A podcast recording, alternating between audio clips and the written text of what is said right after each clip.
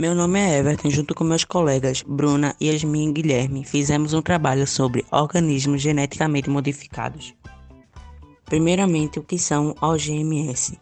São organismos que apresentam manipulações em seus genes, de modo a favorecer uma característica desejada, alterações no genoma realizadas, tecnologias do DNA recombinante ou engenharia genética.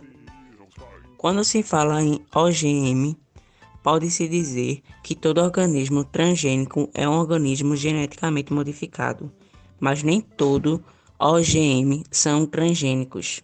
Como seria essa manipulação?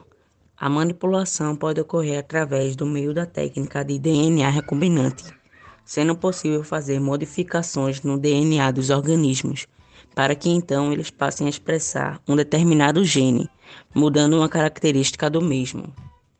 Estes organismos podem ser de animais, plantas, alimentos e microorganismos.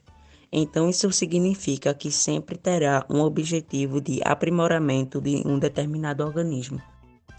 Transgênicos. Um organismo transgênico é um organismo que possui segmentos de DNA ou parte do DNA de outro organismo, que pode até ser de outra espécie. Já um OGM é um organismo que geneticamente foi modificado e que não obrigatoriamente recebeu genes de outro organismo.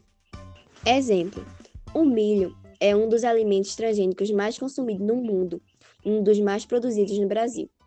O objetivo por trás de modificar o milho é deixá-lo mais resistente a pragas e insetos, além de melhorar a qualidade do produto. Teoriza-se que aproximadamente 70% dos alimentos industrializados contêm pelo menos um ingrediente derivado da soja ou do milho, estes que podem ser, e na maioria das vezes são, transgênicos. Como identificamos o alimento transgênico? Para identificar um alimento transgênico, basta verificar se o produto tem uma figura de um triângulo equilátero amarelo com a letra T. Se tiver, significa que esse produto é transgênico ou contém algum ingrediente transgênico. É seguro esse tipo de alimento? Há um embasamento científico que os alimentos atualmente disponíveis vindos de culturas geneticamente modificadas não representam risco para a saúde humana maior do que os alimentos convencionais. Esse tipo de alimento antes de ir para o mercado, é testado inúmeras vezes para certificar que não faz mal à saúde. Entretanto, há defensores desse tipo de alimento e há oponentes que acreditam que não são seguros.